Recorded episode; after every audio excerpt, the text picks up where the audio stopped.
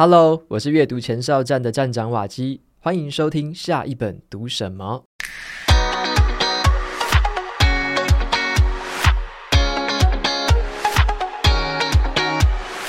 Hello，各位听众朋友，大家好，今天这一集特别节目，我是跟财报狗的两位主持人一起合作。那请微雨帮我们介绍一下财报狗这个 Podcast 频道。哇，有个突然的，我没有想到。好，那其实财报狗这个 podcast 我们主要啊就是在介绍现在的这个商业发生了什么，所以其实不一定是投资股票，它更多的可能是商业。那我们就会讲说每个礼拜发生了什么产业的事情，中国跟台湾跟美国诶这这个主要的国家，他们有哪些产业，半导体上面发生什么事情，然后我们也会去请产业人士啊，请投资人上来访谈，所以这就是一个增进对商业世界了解的一个频道，这样。OK，那我就把你们相关的资讯放在节目资讯栏，有兴趣的朋友可以到节目资讯栏，然后参考这个连接，可以收听财报狗，也可以看到财报狗的网站。没错，首先呢、啊，我想要先问一下瓦基哦，就是书这么多，你要怎么决定看哪一本？因为我自己以前的话是有在工作，嗯、在正职，在带团队嘛，嗯、那那个时候我就比较偏向于看那种管理跟领导的比较多，嗯、然后后来我现在自己开始离开。在自己上创业啊，或者是在试着想要建立小团队，那我就会看比较多比较像商业跟创业的书，所以我会比较从自己的问题点跟自己现在的情境出发去挑。但就算是一个主题，它也超多书啊。对，就挑也挑不完。那我自己会喜欢挑的类别，我特别喜欢读翻译书，尤其是从美国，我喜欢看那种有学术理论加上一些实战经验融合的书。嗯、那我特别喜欢的一种类型是。那种有学术的作者跟可能在商业界的作者两个人一起写的那种书，嗯，像今天有挑一本叫做《人才》，嗯，那那一本其实它的背景就是这样子，我特别喜欢这种是第一优先，嗯，那再来的话，我会看那一种像是那种企业界可能有很多年实战经验，然后也很有名望，然后也持续在更新文章啊，甚至有一些 podcast 节目的，嗯，那我本身就会追踪这些东西。那只要是这样子的作者出的书，或者他们认识的人推荐他们的出的书，我就会很有兴趣。这就是我比较喜欢选的书籍类别。你不觉得其实有时候你光看书的文字，你就大概知道哪一国的书，像日本的书、中国的书都超级明显。对，尤其是日本的。对，日本真的你看就知道啊，这个一定是日本的。有时候书名也看得出来。对对对，然后你看里面的那个，就是有时候我没有看它的设计，或者没有看作者，你翻开一页，说哎。这个格式就是日文书的格式，排版就是对对对，这个排版就是文库版，对对对对对，那种感觉啊。然后其实中国书也都会有一个特色，对不对？就是我觉得中国那边的书，尤其像商业的书籍，他们其实非常多的是个人的架构，嗯，就是。像我们看欧美的书籍，他们可能是用一个学术的架构，然后加一点自己的东西。对，中国书籍一定都是个人架构。对，就是他们都是就是自己的一套的感觉，这样子，就是自成一派。我自己就是对对对对对对对对对对，就有时候看着觉得诶蛮有趣的。这其实某种程度也是在反映不同国家的文化。对，那像这些书，你刚刚提到，你可能都是你需要什么就去看什么，对不对？你是会有一个问题吗？比方说，你现在要带一个小团队，哦，你知道你要有一个小团队。你是已经遇到了某一个带团队上的问题，然后去找书的答案，还是你单纯就是说我要带小团队，那小团队的书全部都看一下？我比较常见的做法是，我会真的已经碰到一个问题，嗯、或者说我已经在执行某件事情上真的遇到问题，嗯、我会去找相关的书来直接看完之后应用跟解决。嗯嗯、那另外一种像刚刚微宇有讲到的是，先准备起来，先读起来准备，以后可能会用到。嗯、我认为我比较少这种情境是。为了什么东西先准备而读，因为我觉得那样子反而你真的要用的时候，你可能又忘了差不多。那我觉得我最喜欢就是那种当下可以用到的。举例来说，像我最近在读一本叫做《数位转型》，嗯，那那个就是我想要，我原本就在做自媒体的嘛，嗯，可是我又想说这里面有没有什么元素或者是商业模式是可以跟数位转型里面的一些东西，这个元素可能可以让它变成另外一种获利来源，或者是把我的内容。又转成不同的数位媒介的方式，嗯、有这个问题，有这个疑惑的时候，我就会去找类似的书来看看，要怎么样来应用它。嗯，你刚提的其实不是一个实体转数位耶，你是原本就是数位了，对，还有哪一些发展的地方，然后你还是去选了一个数位转型，对。对，所以其实它并不是直接的联动，那你就觉得说这种题目可能会对我有帮助。对对对，因为可能像是在职场上久了，可能就会稍微有点嗅觉，就是说有些东西它可能像我刚刚讲的那个数位来说好了，嗯、我现在做自媒体所看到的视角比较像是一些内容的发表或者是曝光，但是更实际的，像是一些数位内容，有时候是从付费墙去挡住，或者说从一些线上的那种订阅制的类型的东西去把它限缩在一个要付费的管道里面。嗯，嗯，那那种东西又会跟我原本自媒体那种免费公开的那种东西，它的内容又不太一样，它的背后的组成又不太一样，所以我大概隐隐约约知道说，好像有不同的方向可以去发展或者去研究。哦那我就需要这样子的一些这种类型的书来帮我先把那个触角先打开来，嗯，然后我可能才有下一步知道说我可能要测试什么东西这样。嗯，所以其实在这边比较像是说看看别人怎么用，作为你的参考这样子。对，嗯，那 Sky 呢？Sky 怎么选书的？我其实有的时候会就遇到什么想研究什么主题啊，我就去看什么书嘛。嗯，譬如说之前。可能大家在研究这个，又回到 AI 嘛，对不对？那 AI 其实不只是只有使用上的方法，那我我会想要了解说它是怎么做出来的，对啊，所以我买了一些这种深度学习的书嘛。那因为里面有很多数学的那个 function 嘛，就想要说，诶，无聊想要了解一下统计跟数学，很久没有碰了，那我就会去找这样的书籍来看。那当然，我这是一个比较偏研究的面向啦。那或者是说，呃，有一阵子就是可能前几年就是五 G 嘛。对，那只要有一些特殊的题目，我就会去找相关的书籍来看。那这个选择方法就是可能就是就都买，啊、嗯，先买来看了再说。因为其实我也不知道哪一本是好是坏嘛，对啊。那教科书可能就是选择的是去那种 PDD 啊或者什么，就会有人去推那个教科书嘛，对啊。那可能就把这些都买过来，大致上先看一下，先有个感觉啦。嗯，对。那我我可能选择如果是比较主题式的阅读是这样了，那漫画那些就不用讲了，想看什么就看什么喽。好，那。我们今天选三本书，我觉得就三本书作为一个每一届开始这样，也许在这中间我们还会去聊到说，诶，我们到底怎么选书啊？然后看书的一些切角，它就只是一个题材。第一本书我们选的是《晶片战争》，那这本书也是诶，最近瓦基在 Podcast 里面其实也有提过这个嘛，对不对？它是在讲整个半导体晶片的历史啊，从冷战时代啊到日本的半导体兴起，再到台湾台积电，接下来中国崛起，美对洲的半导体禁令，其实都讲得很有趣。那这本书会很红。尤其在台湾很红，其中一个原因 就是因为跟台湾息息相关嘛。对，作者他是在研究国际史，尤其是美国跟俄罗斯的冷战史，这其实是一个战争的历史啊。对，那这个战争历史在写跟台湾有关的东西，对不对？主要就是在说，发现，在冷战武力竞赛的过程中。半导体扮演了很关键的角色，其实，在现在也是嘛。其实，像国际形势，半导体也是一个冲突感觉升温的一个地方啊。那台积电跟张忠谋先生在里面也占了很高的篇幅。今年作者受邀来台，也跟张忠谋有一个对谈。所以，我想先问一下瓦基啊，就这个书名，光看书名就很硬。这本书虽然很有名，但我猜真的有读完的人应该没有很多。我觉得是这样子，这本书可能没有买的人会以为说它是很硬，嗯、或者是看那个书好像很厚这样子，就不太敢，或者是想说，嗯、呃，算了，这个跟我没什么关系。嗯、可是我猜，真正开始读前几页，或者是读完第一章，就会想把后面全部看完。嗯，因为他的描述，我觉得比较像是一本小说的形式。嗯，因为我觉得作者他的编写方式很有趣，他比较不是在呃讲古。嗯，而是他是在用讲故事的方式告诉我们说，诶，为什么以前冷战怎么样？那为了化解这个冷战有一个突破点，那为什么半导体扮演什么角色？然后又讲到后来可能跟东南亚的关系、东亚的关系。我觉得他从那个地方去这样切角，有点像他都会留一些伏笔，说，诶，接下来可能日本会怎样？诶，接下来韩国会怎么样？接下来中国又会有什么样的？他就有点像是留那种，好像那种在看影集有没有？我觉得那下集揭晓。对对对，我在看的时候觉得每一章就很像一个影集，然后你看一看就会，我那时候好像两天内我就把它看完的。哦，对，所以我觉得如果真的有兴趣的朋友找这本来看，其实完全不会有什么样的障碍吧？就是它很像，就是你就把它当成一本小说，然后它是一个发生在真实世界的情节，就是真的。但为什么要看？就是你一开始为什么要看这个？因为我自己在半导体工作十年的经验，嗯，我对于很多背后的来龙去脉其实没有这么清楚，嗯，我那时候看到他的那个大纲，我就觉得很有趣了。因为我以前在公司都是比较专注于生产现在当下的这个科技节点，我们就只看这个几纳米几纳米，对，当时做到哪个最新的，我在哪个工厂，我就专注于在这个上面就做它，嗯，然后我不会去看到以前为什么半导体它到底。怎么来？怎么来的？嗯、我只知道说，哇，这是一个现在很赚钱的产业，嗯、但是我不知道它的来龙去脉到底是什么。所以那时候我看到这本书，我会有兴趣，就是因为就算是连我在半导体业界这么久了，我对于这个议题还是很不了解。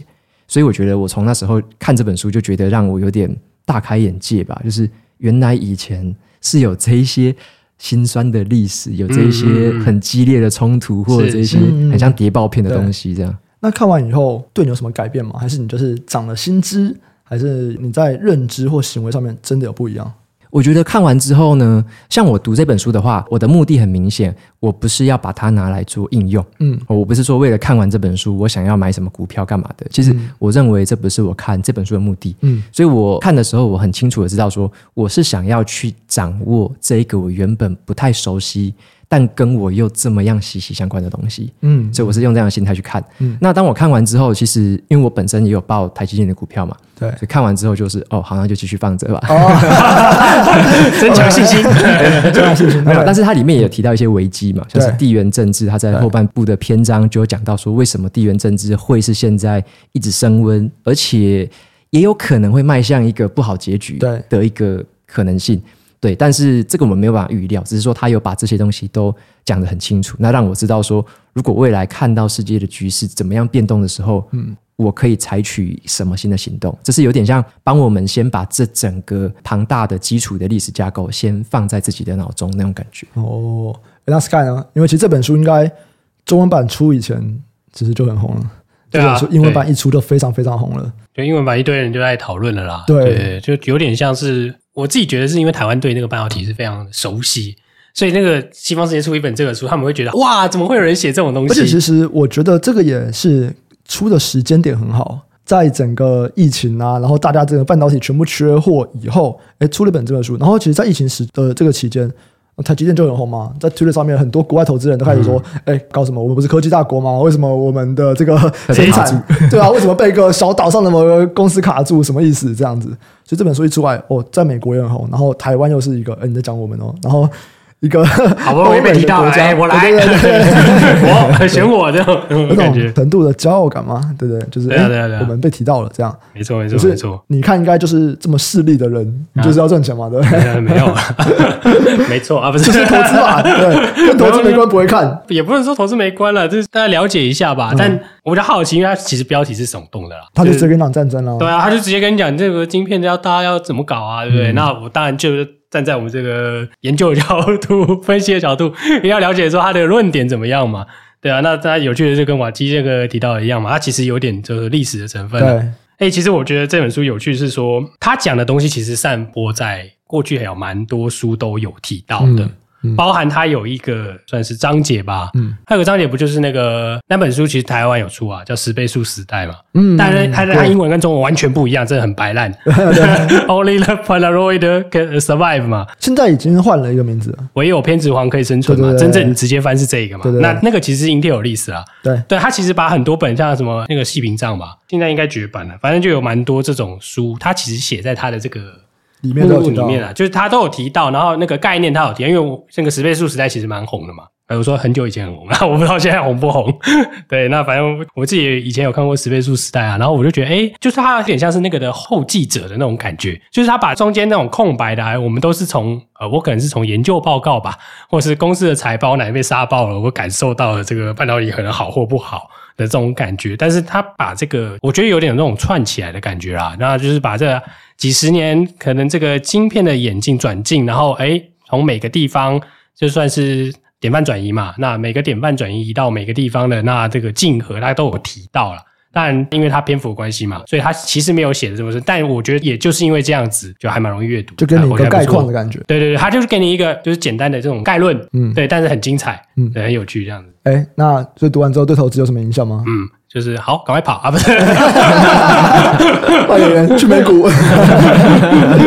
对啊，没有啊。但我觉得看完你其实可以理解，就如果我们讲阴谋论一点啦，我觉得这有点太阴谋，但很有趣。嗯、其实日本那一段，就十倍数那一段。这个有很多阴谋论嘛，包括货币战争，他们都在写这个东西，但它不仅止于晶片啦。嗯，但如果是晶片战争，它有提到这部分的历史嘛？那十倍数时代也是在讲日本在那个记忆体称王嘛，所以导致 Intel 要改做这个 CPU 嘛，对不对？但是这个里面的这一段东西，我觉得其实是一个过去的蛮大的一个借鉴吧。嗯，这个 pattern 很像会发生在下一个国，好像会再发生在下一次。对对，因为其实我觉得很像，对，就是有一个大国。然后，诶他个人的 GDP 很高，我说的是直接的 GDP 啊，不是人均 GDP。那那个直接 GDP 很高，那他可能威胁到了某一些地位。嗯嗯。那如果我们用这样的东西去比对过往发生的事情，哎，我觉得这是一个蛮值得参考的。为什么会这样做？那可能就推演到苏联嘛，又推演到现在的中美的这个贸易战嘛。我们说贸易战或半导体的这个争端好了，就可以大概知道说他们为什么要这样做。对。那可能可以推一下，说诶，过去两次怎么结束的嘛？我自己会觉得可以从这个角度去思考了。嗯，对，我觉得还蛮有趣的。嗯，那瓦吉都会推这本书给怎么样的人？我觉得这本书的话，这么说好了，如果是对半导体这三个字很反感的，那可能这本书可能都看不下去，因为整本全部在讲半导体嘛。对对对对。但是如果是对怎么讲，像我们现在不是有拿像 iPhone 啊，对，像什么一些电脑啊，或者是很多平板，全部都用晶片嘛，所以有点像我们生活已经不可能离开晶片的，尤其未来 AI 也是晶片的需求会更多。嗯，那我觉得只要对这个领域好奇，说到底为什么像可能在一两百年前从来没有这个东西。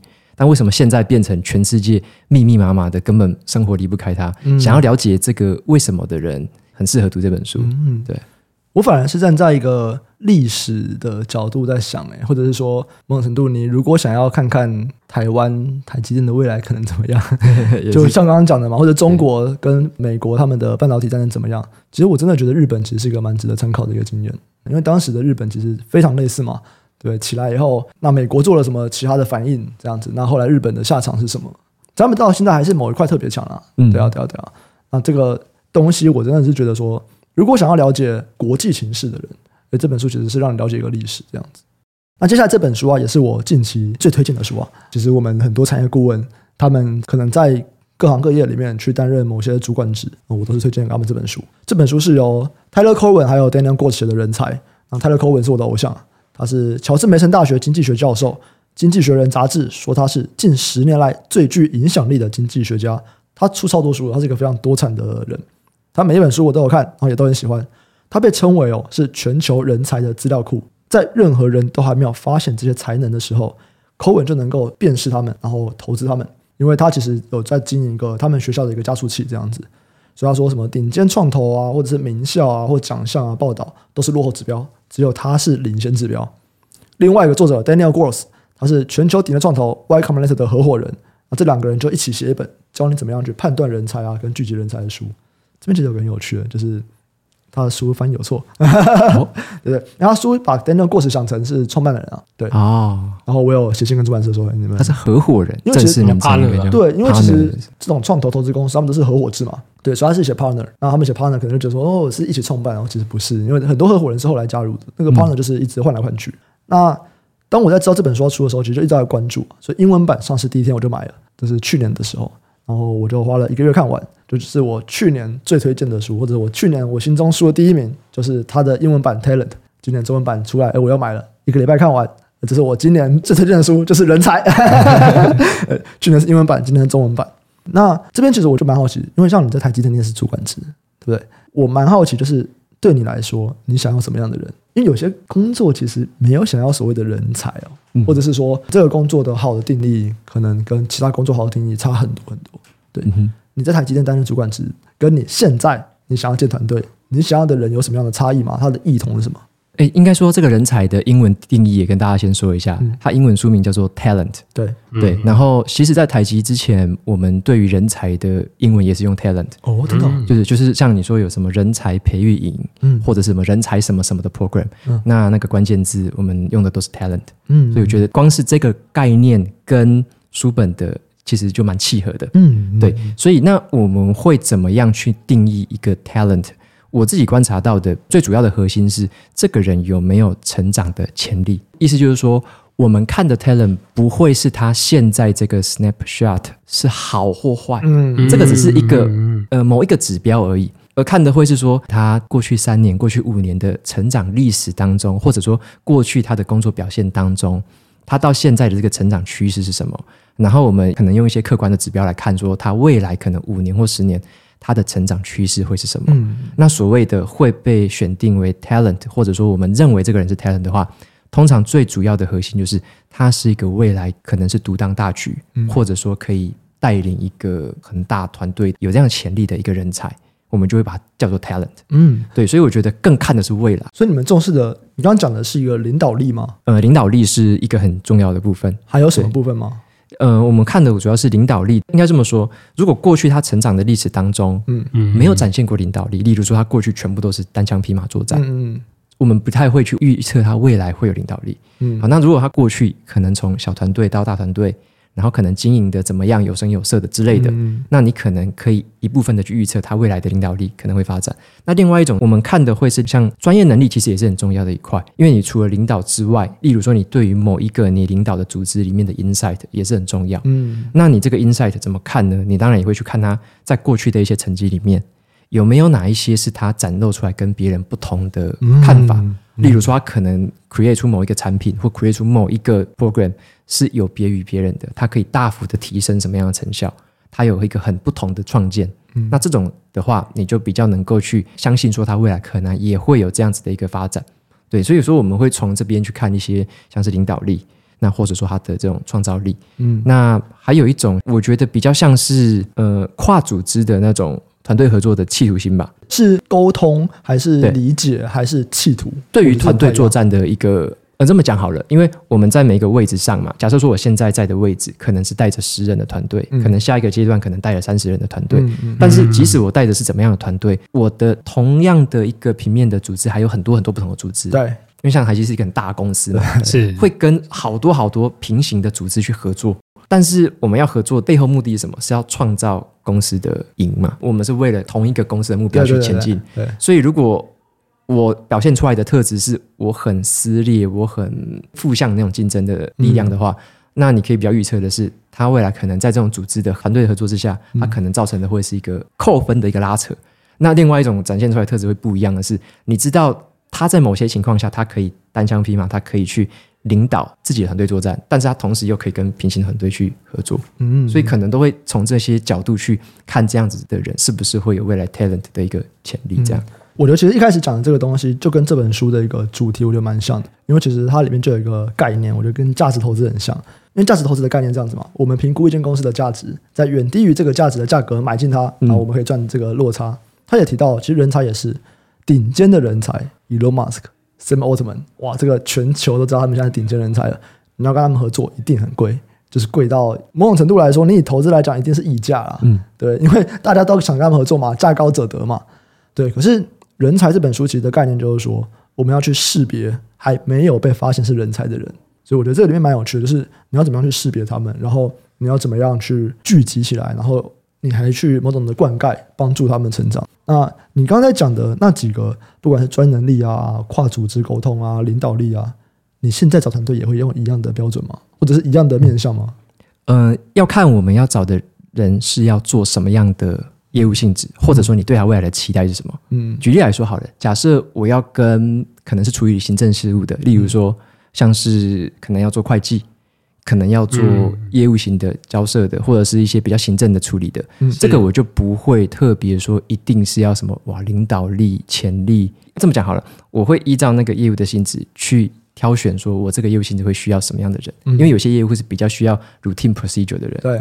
但有些业务，像我举例来说，嗯、我之前在公司做的业务比较像是那种新的专案开发，嗯，或者说有一些你要有一些 breakthrough，你必须节省特别多的成本，你必须提升特别多的效率，嗯，那这样的东西你就不可能去找比较循规蹈矩的人来做，所以那个时候那，找人的特质就会不太一样，嗯，所以我觉得会跟团队的业务性质会有蛮大的关系。我自己在调的话，会比较偏向这样。嗯，你刚刚有提到一个就是撕裂啊，或者怎么样，就是。有点搞小团体吧，某种程度在公司里面搞小团体。我听到我觉得很有趣，因为其实我看到蛮多公司有这个样子的状况，这样子怎么办？因为这本书其实他讲了聚集识别人才啊，聚集人才啊，留住人才啊，他没有说怎么样开除不是人才的人。对，你会怎么做？你们有过类似的经验吗？呃，这是一定会遇到的，就是像无论在自己的组织或其他组织，你一定会遇到这样子的人。嗯、而且就像我们刚刚说的，你会判断出不同的特性嘛。嗯，那有些人你会知道说，诶，他就会。显现出来的是会有那种对立，嗯，或者是比较负面的那种批评那种部分。嗯，那你要怎么做？你也不可能说啊，因为这样子我就要把你开除，或者说就要什么大刀阔斧之类的。反而我觉得比较偏向于是用处理的业务形态来做一些区隔吧，就有点像是那种呃潜水艇不是有那种隔水舱嘛，那种隔水舱，嗯、是你可能就会用一个缓冲区把它隔开来，让业务是稍微隔开来的。嗯，那有点像是大公司有时候会针对某些人，他可能会针对那种让他渐渐边缘化的那种处理，嗯、也是会这样子。所以你会发现，哎，有些人他怎么会做到质押某一个地步，但是他渐渐的开始被边缘化，很有可能会是因为这种原因。真的哦，因为我就在想，这样好吗？你就算业务区隔了，大家还是在同一个地方。那个工作的文化，那个环境，其实还是有一些东西在啊，是吧？同意啊，有很多种方法。业务上的区隔，这个不是物理的嘛？还有物理的区隔啊。我举个例子好了啦，这是一个烂招啦，大家不要学。就比如说，好，我们今天在台北服务，好，我就直接把你调到高雄。嗯，这个区隔够厉害了吧？而且这个区隔还可以让你因为很麻烦就自己离职嘞。嗯，所以其实蛮多人用这招的啦。哦，就是直接调离现有岗位，然后到一个。物理上的不同地方，对，地理上的不同地方，直接是不是一个不同的地方啊？嗯嗯，对啊，但但这个方式其实不一定好啦，有很多争端也是因为这个方式的处理嘛。对，好孩子不要学啊。你刚刚讲了很多你在评估的面向，其中一个你是说过去有没有什么领导力的展现，对不对？这个东西都是身为面试官我们在看的东西。那你不可能会直接问他说：“哎呀，你过去有没有领导力的展现啊？”对，不会这样问嘛。这个大家说：“哦，有。”你都怎么问？你为什么你喜欢的面试题目来一下？我必须承认，我在还没有看书，或者说我还没有接触怎么面试之前，嗯、其实我有面试过几次。嗯、但我现在回想起来，会是失败的面试经验。嗯嗯，因为当时没有学怎么面试。像我那时候就拿了几个那种考古题，有没有？就是真的吗？所以台积电没有教怎么面试吗？没有特别，真的哦。嗯，就是之后我们才意识到这是很重要的一件事情。哦、因为以前会想说，诶，给你考古题，像人资给我们考古题，比如说哦，就是这二十个问题啊，你就挑几个来问。嗯啊，问了之后，你可能再挑这个考古题里面这个一二十个，再挑出来问。例如说，我就是问过。嗯、呃，你最失败的经验是什么啊？哦、啊你，你过去你觉得你自己的最明明显的一个缺点是什么之类的，就会问这种问题。到现在我才知道，像我现在看人才这本书，我才知道。那些问题早就已经被人家准备过了，没错没错，或者是人家可能准备的比你还好，可能面试官你自己问的这问题还不知道怎样辨别呢？就是你还不知道你到底要干嘛，你只知道你要问这个问题。对对对，结果人家面试者他可能早就做完考古题啊，就是这些这二十个我全部都先做好，然后我就等着你问。所以我自己以前的面试经验，我认为算是很失败的，就是我问了这些问题，可是我却没有得到帮我更好判断的依据。对，那我所聘雇或者我找的人。他并没有经过一个真正有这种，例如说科学根据，或者说有这种验证过根据的这样子的一个标准，嗯，所以我就有点像是瞎子摸象的感觉，嗯、就差不多这样子，我就觉得，哎，这样就 OK 了，哦、对，所以我才觉得很可惜说，说像人才这一本，如果你说，哎，五年前我就读到，那该有多好。这种这种 感觉，看完之后你才会觉得哇，早一点读到就好啦。怎么会现在才他早点出就好啦。对，早点出嘛，以前就少走没用。因为像刚刚提到的嘛，你问这个，哎，你最失败的经验是什么？其实你不是在真的了解失败经验，你只是在了解他准备这个面试准备了多充足。对，你是了解不到这个人，因为就是你有准备跟没准备而已。对啊，对啊。书里面有一个问题，我就看的时候就很有那个既视感，就是我以前问过，我就问过说，你觉得你最大的缺点是什么？我刚刚有说一个考古题是吗？你最大的缺点是什么？那对方是有工作经验的人，你知道他回答什么吗？嗯、他说：“哦，我最大的缺点呢、哦，就是我有时候对工作真的太尽心尽力，嗯、有点到了偏执的程度。嗯、我那时候很菜嘛，我那时候听到说哇，真棒哎，好棒棒哦。后来看这本书里面，才是跟我们说这个问题根本就是 鬼扯嘛，他已经知道你会问这种问题，他用这个问题来跟你鬼扯，然后你得到这个答案之后，你也不能干嘛。对对对对，其实你是真的想知道他的缺点，对不对？就是这样子，我们未来在合作的时候才有办法去处理嘛，因为每个人一定都有缺点。”但是你拿到这个答案，你就哦嗯，然后你等于是 你等于是做了一个送分题给他，他他就打了一个送分题，然后你就呃好吧，你很认真，没有举球给他杀，对真的杀爆你，举球员大家自己慢点杀球啊！好，这边推荐给还是想问这个问题的人。其实我觉得有点问法，因为我最近在看另外一本，我觉得也是跟人才很有关的书，它是 Stripe COO 写的书。还没有中文版，它是英文版这样子。然后他在 Stripe 可能一百人就是十几倍的规模，然后他是 COO 嘛，所以他有评估每个人啊怎么样。他里面有提到一个点，他说每个人都一样，你最大的优点就是你最大的缺点。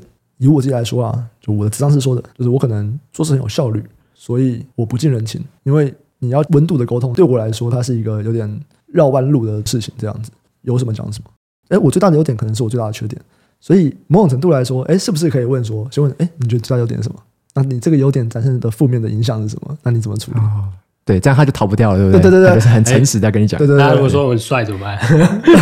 那你缺点是什么？有可能就是桃花太多啊！你就到来就说，哎，你不要来啊，不要烦我工作这样子。这边都男的，你怎么样？你们来啊！你这样还可以。啊，Sky，你最喜欢的问题是什么？你知道问面试对面试的问题，最喜欢问题是什么？我觉得不是问题，嗯，我就是喜欢压迫别人啊。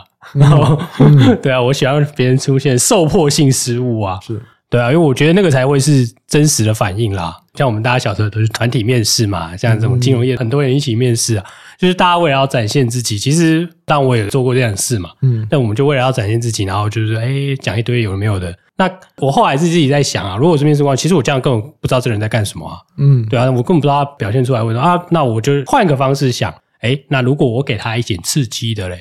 对不对？哦、对，那他反应就蛮真实的。因为有些人你真的压迫他，就是我的压迫，就是你问的尖锐一点、real 一点。那我不喜欢太复杂，你 real 一点，你问他，他其实你看他的反应，就大概知道这个人会是怎么样的人啊。刚好我们的行业是比较需要有一些独立思考能力嘛。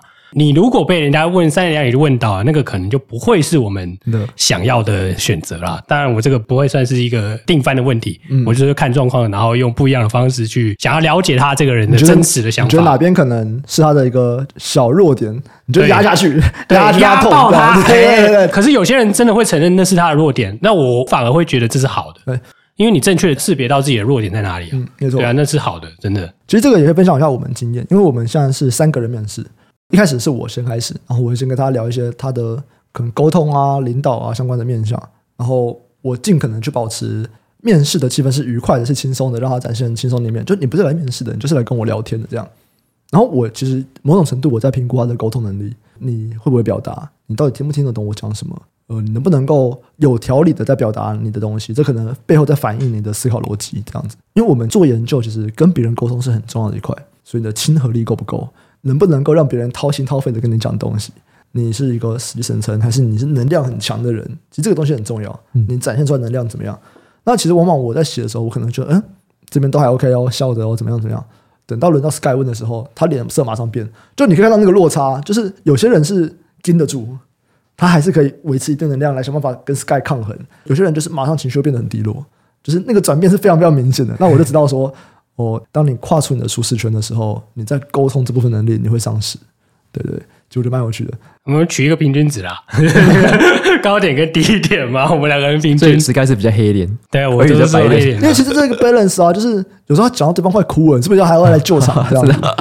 对，就有些人可能被问到自己会觉得，嗯，怎么没有做好这样？对，就是嗯，我我怎么回答不出啊？压力很大等等，你还要出来救场，想办法去暖和一下气氛这样。对啊，因为我觉得学校不会接受这样的训练啊。哦，有啦。大家在研究所那个考试那一次会被钉在墙上，只有那一次，嗯，不然平常根本不会被人家钉在墙上啊。对，所以你要了解被钉在墙上那种快感啊，不是，就是那种挫折感啊，某种程度是一种抗压嘛，当下马上的直觉啊，我觉得那个蛮重要的啦。嗯对啊，就不管是对未来的相处，还是对就是你未来的成长，我自己觉得啦，对啊，这个 maybe 不一定对，就是。其实我觉得我们这边还有一个跟别人面试一个很不同的点。就是如果大家有对金融业有兴趣的话，或者投资研究员有兴趣的话，就会知道说，台湾绝大部分的机构，他们第一关一定是看学历。那你不是台政的本科型，他们是不会看的这样子。那我觉得我们一个很重要的点就是，哎，其实跟这本书一样，就是别人忽略的地方嘛，对不对？嗯，他其实这本书里面有很大一个章节在讲说。有哪些人别人就是不看，他也不是能力问题耶，就是某些因素，性别啊、种族啊什么因素，他就是不看。其实这边都是很能够去找到被低估的人才的机会。像我们昨天就面试到一个我觉得很有趣的一个人，这可以直接讲吧，反正不知道就不要讲名字就好了。对对对，丁丁是个人才，真的是个人才啊。他说他去面试了一些金融机构等等，然后投了一些 MA 啊、研究员啊，全部都没有上，因为他不是本科系，然后他的学校。也不是台政，全部没有面试啦，就投履历，就是连第一关都没过，没有投履历就无声卡，因为他有去问他的主管，就是他的主管就是是在其他部门的，他就有问说，哎，为什么什么都没有？他说他投了很多，他说哦，因为你的学校不是那个学校，对，所以你就履历都不会过这样。但是我们找他来面试，因为我们就是不看学历嘛，他有个经验，就是学生的话，现在学生的话，像大四要念研究所，暑假完要念研究所。他自己有在做一些小买卖、小生意、小生意、小生意，对，一个月八十万营业额，利润三成。这样的人，你说他没有商业头脑吗？他做一年而已哦。然后他就说他在投履历，想办法申请各种实习的过程中，他很挫折，因为他觉得说，为什么没有被认可？就是为什么我不是这个学校，我就没有办法去做这样的工作？然后他说他的自信有点受挫。我们就说你有毛病吗？面试你的人钱还没赚你的你多嘞，那钱还不到你的一半呢。我应该请你来帮我 打造一个小生意，每个月赚二十几万。你为什么要因为一个钱赚的不到你一半的人，他们没有认可你，然后你就觉得自信受挫？这真的是被低估的人，真的是被低估的人啊！我们后来看完后就说，哇，这个。一定要来合作看看，我觉得蛮好玩的，也是个奇葩啦，真的就是个奇葩，对不对？就是你就想到底有谁大声经营一个小生意，营业额八十万一个月，对吧？他说他累计营业额已经九百万了。哦，我们面试过有好几个是类似有做生意的啦，但是他的营业额蛮高的。之前不是有一个人卖那个虚拟宝物的，哦，然后他去买低卖高，然后我想说，嗯，这我以前也做过，对对，但是他拿来赚真钱，有点狠，就是去分析现在的线上游戏啊，有哪些虚拟宝物是正要串起来，或者是他就会去研究说，哎，下一次改版可能会影响到哪些东西，他就是囤货的话就说，哦，其实这个现在要买只能从我这边买，就觉得说，哇，这些不错啊，这种有趣的人才欢迎来跟我们聊一聊啦，对啊，对啊。可是你们看这本书，你不觉得他这本书其实很哈扣嘛？哪一本书？就是人才啊。呃，很哈扣什么意思？你没有发现他最后一章写的啊？他们其实技术很强诶。就我印象很深，我可能看一些奇怪的地方，跟那个 这本书官方的主旨无关啦。嗯，那他都写说他已经可以把面试人的表情，因为他们是创投嘛，大家看他开始他的表演，讲他的募资简报，对，他已经把表情，然后声音，然后那个绩效。全部用分析，用什么？他是写机器学习啦，嗯，对啊。他说他全部都弄他的资料库，我想说完了，这样我们要怎么才能做赢他们呢？我想说哇，这个太哈扣了吧？后面还附一大堆论文。哎，你知道我昨天看到一个程式，就是你直接给他影片，他是及时的判断出来情绪。我有程式吗？对，啊，你下次帮我判断一下那个，把面试者录下。来，对，或者是那个把这位老板嘴角讲出来笑一下，心虚心虚，他讲的不对，给他死。我们下一季展望应该不错。哎，心虚为什么？为什么？这个地方有一个 check question 圈起来哦？我们先把这个侦测软体发扬光大以后，我们再来开一个表演班，就是企业的，就老板你在 简报的时候怎么样去控制情绪？来，请开始你的表演，要要通过这个测验。对对对对对对对，就大家心还还好，大家都还没看呢。然后这个题外话。好，那今天我们其实聊了两本，都是在讲说，像我们在看国际形势啊，或者我们在讲团队，其实我们在看书嘛。最后一个，我们就来聊怎么看书，或者是怎么做笔记。我觉得很多喜欢读书的人，应该都会对笔记有一种执着吗？我相信瓦基应该也是做过超多种不同的笔记方法。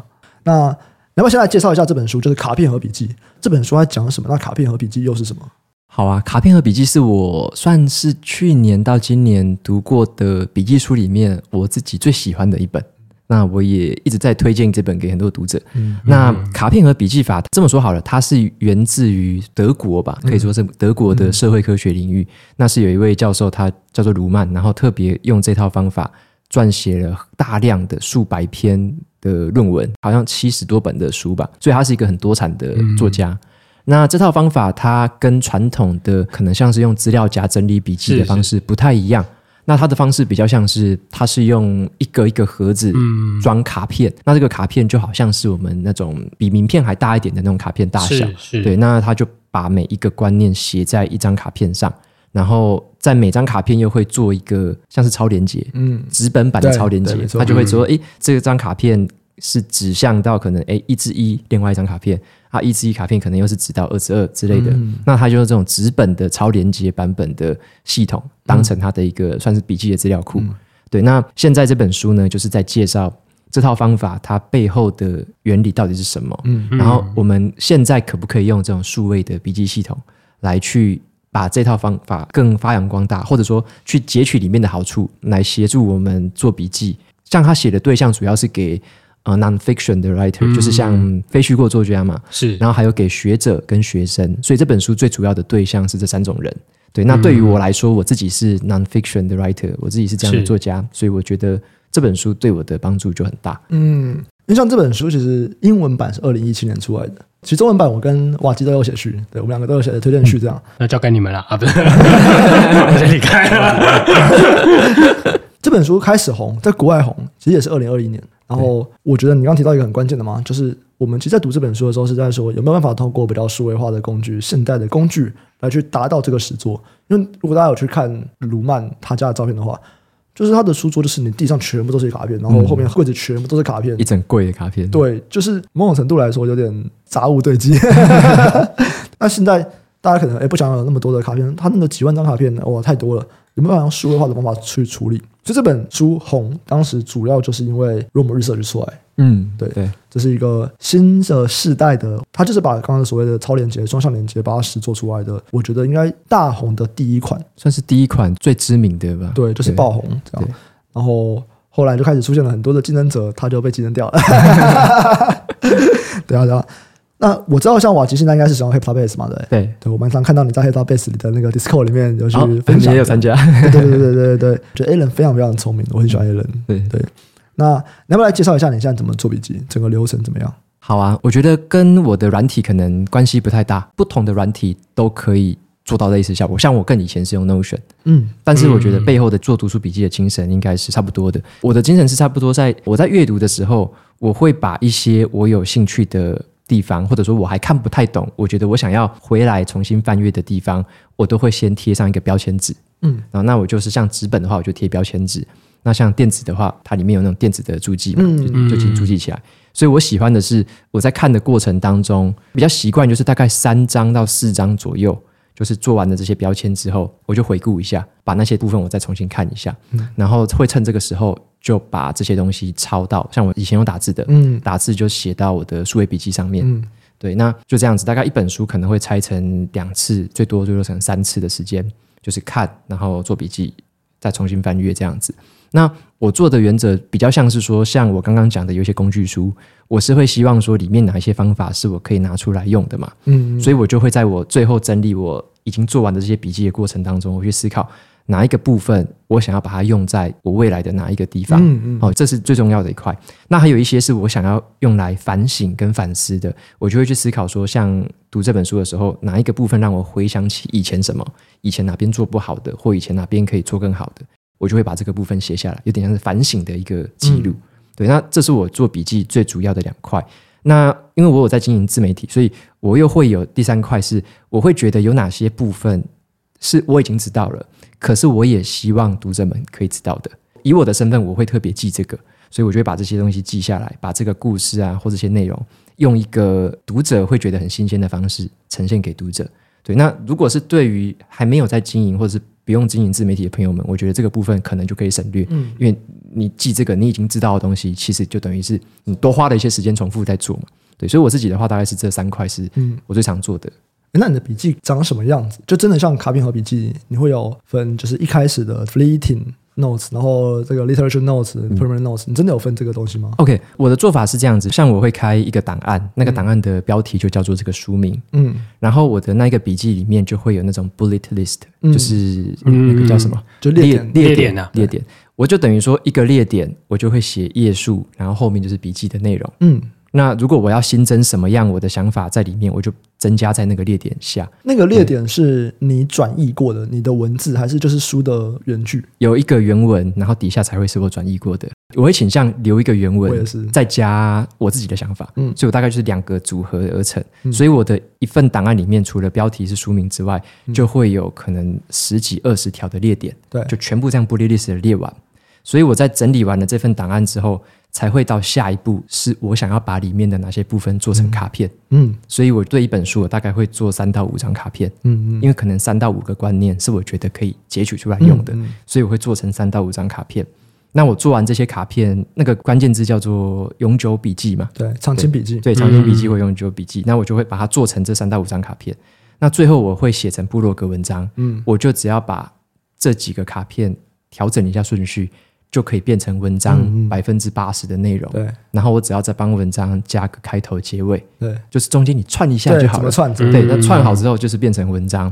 所以我的格式大概就是第一个就是 literature，就是列点的笔记。对，然后会转成永久的，就好几张，可能三到五张的卡片笔记。嗯，那最后文章的话，就会把它全部组合成一篇。其实现在直接丢给 ChatGPT 让它串就可以了。我现在知道你要讲这个，我现在 还蛮喜欢用 ChatGPT 的。我举个例子好了，我最近会这么做，像我有时候会写永久笔记嘛，是我写完一个永久笔记的时候，我会把这整段先直接丢给 ChatGPT，我就会问他说：“哎、嗯，你会怎么评论这段文字？嗯，你觉得有哪些不足的地方？请把你的建议写出来。”嗯，好，然后他就可能给我五个建议，然后我就会再重复丢一次。他说：“那你根据这几个建议，你重新改写一次。”哦，然后所以他就帮我再改一次。嗯那我就会根据他改写的，我再用我自己调整过的方法调完之后，就把它变成是我永久笔记的内容，哦、就等于有点像是有一个小编辑，嗯，或者说有一个小学者在那边帮你 gating，帮你看一下，对，然后我再把这个内容变成我最终的版本。嗯，所以我觉得现在这个工具蛮有意思的，就跟他一直互动这样对。对，真的，真的就是有互动，然后看有没有缺漏啊，帮你补充东西，帮你做一些联想什么的。对。对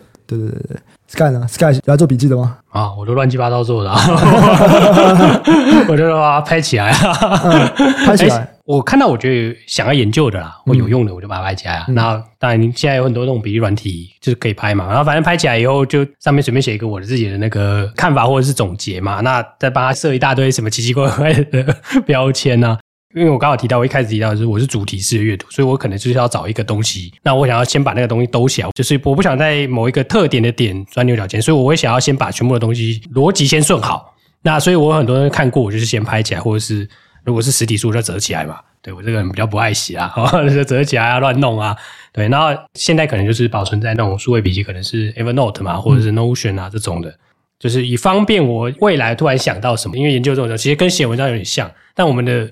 我不用一直写，那我可能是要，我想要想要一直阅读新知，然后在我既有的体系下，有没有什么想到有什么呃火花，有什么灵感，那或者是说我们想到说这个事件会怎么发展，对，所以我我我有很多都是，就是我把它编号，然后做一些特定的 tag 把它存起来，那我就把它当做是有点像资料库，那我有想到什么，我就马上去搜寻这个嗯嗯。东西，然后再把它找出来，再想想看说，哎，这个东西跟我在新读到的这些东西有没有什么连接？我的用法可能是这样啦，我比较少做什么永久笔记什么的。嗯，对，因为我可能如果真的要做永久笔记，记得，对，我要自己记得那个东西。对，那我可能有一个输出是一般人不会出现，就是我要写自己的研究嘛。嗯，我一个礼拜我会写一下说，哎，我这礼拜可能研究了一些什么东西，那我可能是从哪一些东西里面推出了一个什么样的结论。嗯，那这个我可能会记一下。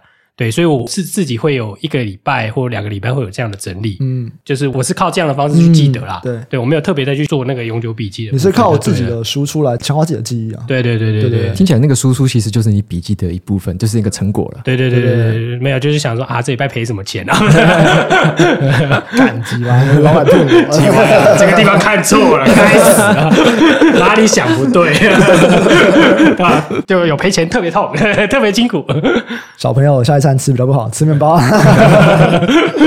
刚刚瓦基讲一个，也是我以前不做，就很久以前不做，但我后来一定会做的，就是留下原文。因为我真的觉得，你以为你看懂了，你不一定有看懂。同样的一段话，你过个三四年后回来看，你才发现说，哎，他的意思原来是这个。你当时可能只理解了五十趴，甚至你的理解可能是错的。对，就同样的一句话，所以我后来我也都是会留原文。那其实留原文这边就遇到一个问题，就是实体书到底要怎么样？把它变成数位化，像《人才》这本书，因为我真的很喜欢它，所以其实我整本书我划线的重点超过一万字。那 这个比较极端呐、可是你就想象说，一万字如果读实体书，到底要怎么数位化？我其实做过很多方法。之前我有开一个社团，我说有没有人想要看我划线的笔记？那你们就要帮我打下来。所以我就是划线以后，我拍照。然后我就上传，然后大家就要去帮我打下来，这样子。然后后来他也觉得说，听起来怪怪的，不会吧？不会吧？你们看我的划线重点，然后你们出点力吧。对。到后来，因为可能还是要有一些沟通啊，或者是毕竟大家就是帮忙嘛，比较随性，有点不太方便。我就开始外包，我就真的出钱，然后让来帮我做这件事情。可是就这件事情，然后花钱感觉有点不爽。所以后来我全部我都只看电子书，对，因为你电子书你的划线重点就是可以直接复制到你的笔记软体里面。诶，那我推荐给魏宇一个工具，应该是这一两个月才开始用的，嗯、叫 Revise。哦，我用很久了。但里面你有没有用他手机的 App？OCR 吗？有啊，OCR，你有用那个功能吗？有啊，有啊，有啊。我自己是蛮喜欢的。像我那时候，我就好几十页，我都用那个拍一拍，就快就好了。对对。可是我觉得它有几个问题。嗯。第一个是它的标点符号都是用半形。